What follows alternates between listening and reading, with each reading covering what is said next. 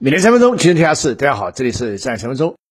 台湾前领导人马英九啊，昨天下午抵达了上海浦东机场，然后从上海马上赶到南京。今天上午呢，他在南京这个中山陵发表了演讲。那么我此次录制节目的时候是今天下午三点左右啊，这个今天一半的时这个行程已经过了，所以今天我来做一下点评。我觉得这个马英九此举的这个抽象的和实际的意义，前几天我在节目当中说了，我。今天下午，呃，我今天就给大家讲两点。第一呢，点评一下台湾岛内的各种酸溜溜的，在我看起来显然是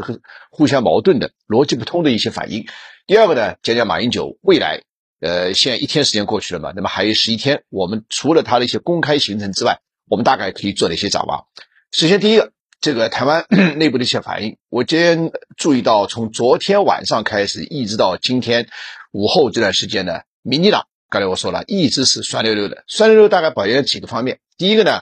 是说马英九此行呢到中国大陆被矮化了啊，说他到中国大陆昨天在浦东机场，本来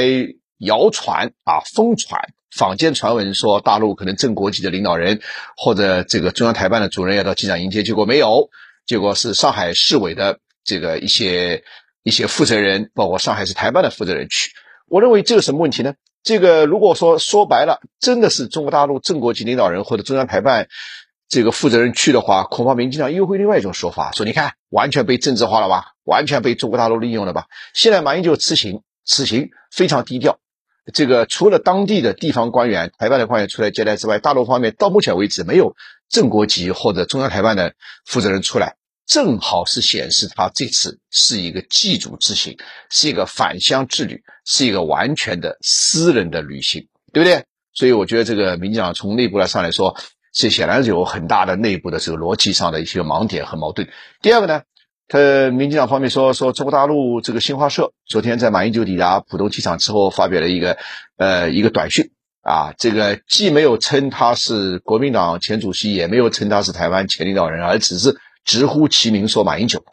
我认为这也没什么问题啊。这个因为马马英九此举他的身份是什么？来，他是作为一介平民，是作为法理上的一个普通老百姓。这个老百姓就叫马英九来中国大陆完成他个人的返乡之旅，完成他个人的祭祖之旅，完成他个人的寻根之旅。说实在，如果说中国大陆官方通讯社此时此刻给他加上。台湾前领导人，甚至把他前领导人的职务都写出来，那反而就一如像刚才我说的，如果说中国大陆正国级领导人、中央台办负责人去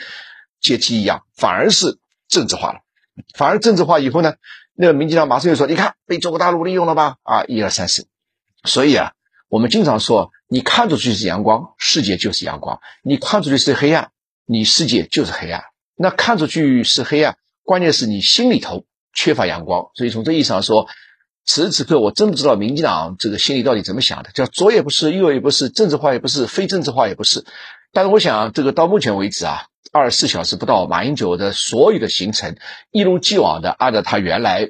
所规划的那样展开，是个人的旅行，是寻州之旅，是返乡之旅，是祭祖之行。另外，上周六晚。邱博士携手一众大咖嘉宾，进行了主题为“中国调停俄乌冲突背后的大国博弈，兼谈近期中国经济和投资机会”的会员专享直播，为大家带来独家解析以及最新资讯。欢迎感兴趣的朋友扫描推文中的二维码进群，咨询小助理获取直播回放，试看链接。